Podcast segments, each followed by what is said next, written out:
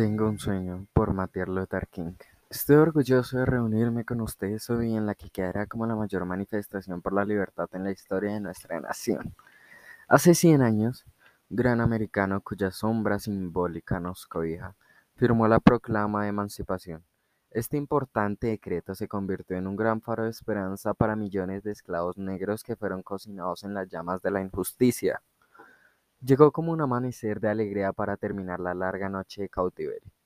Pero cien años después debemos enfrentar el hecho trágico de que el negro aún no es libre. Cien años después, la vida del negro es todavía minada por los grilletes de la discriminación. Cien años después, el negro vive en una solitaria pobreza medio un vasto océano de prosperidad material. Cien años después, el negro todavía languidece en los rincones de la sociedad estadounidense y se encuentra a sí mismo exiliado en su propia tierra. Y así, hemos venido hoy para dramatizar una condición extrema. En cierto sentido, llegamos a la capital de nuestra nación para cobrar un cheque. Cuando los arquitectos de nuestra república escribieron las magníficas palabras de la Constitución y la Declaración de Independencia, firmaban una promisoria nota de la que todo estadounidense sería heredero. Esa nota era una promesa de que todos los hombres tendríamos garantizados los derechos inalienables de vida, libertad y búsqueda de la felicidad. Es obvio que Estados Unidos ha fallado en su promesa en lo que respecta a sus ciudadanos de color. En vez de ahorrar su obligación sagrada, Estados Unidos dio al negro un cheque sin valor que fue devuelto con el sello de fondos insuficientes. Pero nos reunamos a creer que el Banco de la Justicia está quebrado. Nos rehusamos a creer que no hay fondos en los grandes depósitos de oportunidad en esta nación. Por eso hemos venido a cobrar ese cheque. Un cheque que nos dará las riquezas de la libertad y la seguridad de la justicia. También hemos venido a este lugar sagrado para recordarle a Estados Unidos la urgencia feroz de la hora. Este no es tiempo para entrar en el lujo del enfriamiento para tomar agua tranquilizadora del gradualismo. Ahora es el tiempo de elevarnos del oscuro y desolado valle de la segregación hacia el iluminado camino de la justicia racial.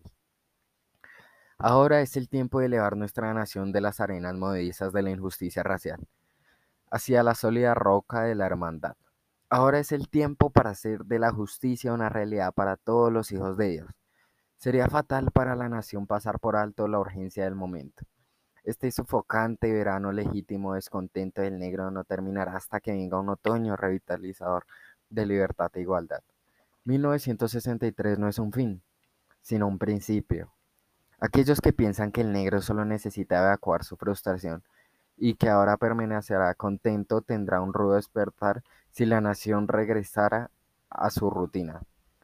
No habrá descanso ni tranquilidad en Estados Unidos hasta que el negro tenga garantizados sus derechos de ciudadano. Los remolinos de la revuelta continuarán sacudiendo los cimientos de nuestra nación hasta que emerja el esplendoroso día de la justicia. Pero hay algo que le debo decir a mi gente, que aguarden el cálido umbral que lleva al Palacio de Justicia en el proceso de ganar nuestro justo lugar no debemos ser culpables de hechos erróneos. Nos hacemos nuestra sed de libertad tomándole la copa de la amargura y el odio. Siempre debemos conducir nuestra lucha en el elevado plano de la dignidad y la disciplina. No debemos permitir que nuestra protesta creativa degenere en violencia física. Una y otra vez debemos elevarnos a las majestuosas alturas de la resistencia, a la fuerza física con la fuerza del alma. Esta es una nueva militancia maravillosa que abrazaba a la comunidad negra no debe conducir a la desconfianza de los bancos, ya que hoy muchos de nuestros hermanos blancos, como lo demuestra su presencia aquí hoy, se han dado cuenta de que su destino está atado al nuestro. Han dado cuenta de que su libertad está ligada inextricablemente a nuestra libertad. No podemos caminar solos, y a medida que caminemos debemos hacernos la promesa de marchar siempre hacia el frente. No podemos volver atrás. Hay quienes preguntan a los que luchan por los deberes civiles, ¿cuándo quedarán satisfechos? Nunca estemos satisfechos mientras el negro sea víctima de los inimaginables horrores de la brutalidad policial. Nunca estaremos satisfechos en tanto nuestros cuerpos pesados por la fatiga del viaje no puedan acceder a un alojamiento en los moteles de las carreteras y los hoteles de las ciudades. No estaremos satisfechos mientras la movilidad básica del negro sea de un gueto pequeño a uno más grande Nunca estaremos satisfechos mientras a nuestros hijos les sea arrancado su ser y robado su dignidad con carteles que rezan solamente para blancos. No podemos estar satisfechos y no estaremos satisfechos tanto un negro de Mississippi no pueda votar y un negro de Nueva York crea que no tiene nada por qué votar. No, no estamos satisfechos y no estamos satisfechos hasta que la justicia nos caiga como una catarata y el bien como un torrente. No olvido que muchos de ustedes aquí están aquí tras pasar por grandes pruebas y tribulaciones. Algunos de ustedes acaban de salir de celdas angostas. Algunos de ustedes llegaron desde zonas donde buscan su libertad los ha dejado golpeados por las tormentas de la persecución y sacudidos por los vientos de la brutalidad policial. Ustedes que son los veteranos del sufrimiento creativo, continúen su trabajo con la fe de que el sufrimiento sin recompensa asegura la redención. Vuelvan al Mississippi, vuelvan a Alabama, regresen a Georgia, a Luisiana, a las zonas pobres y guetos de las ciudades norteñas con la sabiduría de que alguna forma esta situación puede ser y será cambiada. No nos deleitemos en el valle de la desesperación. Les digo a ustedes hoy, mis amigos, que pese a todas las dificultades y frustraciones del momento, yo todavía tengo un sueño. Es un sueño arraigado profundamente en el sueño americano. Yo tengo un sueño de que un día esta nación se, le, se elevará y vivirá en el verdadero significado de su creo. Creemos que estas verdades son evidentes, que todos los hombres son creados iguales. Yo tengo el sueño de que un día en las coloradas colinas de Georgina los hijos de los ex esclavos y los hijos de los ex propietarios de esclavos serán capaces de sentarse juntos en la mesa de la hermandad. Yo tengo el sueño de que un día incluso el estado de Mississippi, un estado desierto sofocado por el calor, la injusticia y la opresión, será transformado en un oasis de libertad y justicia. Yo tengo el sueño de que mis cuatro hijos pequeños vivirán un día en una nación donde no serán juzgados por el color de piel, sino por el contenido de su carácter. Yo tengo un sueño hoy. Yo tengo un sueño el día que allá en Alabama con sus racistas despiadados con un gobernador cuyos labios gotean con las palabras de la interposición y la anulación. Un día allí mismo en Alabama, pequeños niños negros y pequeñas niñas negras serán capaces de unir sus manos con pequeños niños blancos y niñas blancas como hermanos y hermanas. Yo tengo un sueño hoy. Yo tengo el sueño de que un día cada valle será exaltado, cada colina y montaña será bajada, los sitios escarpados serán aplanados y en los sitios sinuosos serán enderezados, y que la gloria del Señor será revelada y toda la carne la verá al unísono. Esta es nuestra esperanza, esta es la fe con la que regresaré al sur. Con esta fe seremos capaces de esculpir en la montaña de la desesperación una piedra de esperanza.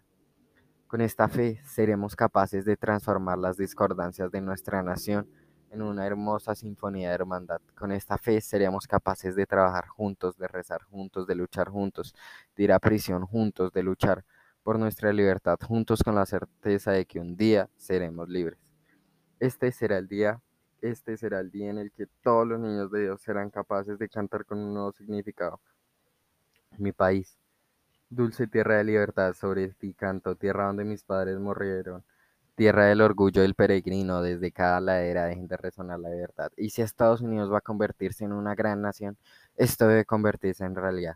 Entonces dejen resonar la libertad desde las prodigiosas cumbres de Nueva Hampshire Dejen de resonar la libertad desde las grandes montañas de Nueva York. Dejen de resonar la libertad de los aleguíes de Pensilvania. Dejen de reservar la libertad desde los picos nevados de Colorado. Dejen resonar la libertad desde los curvados picos de California. Dejen resonar la libertad desde las montañas, las piedras de Georgina.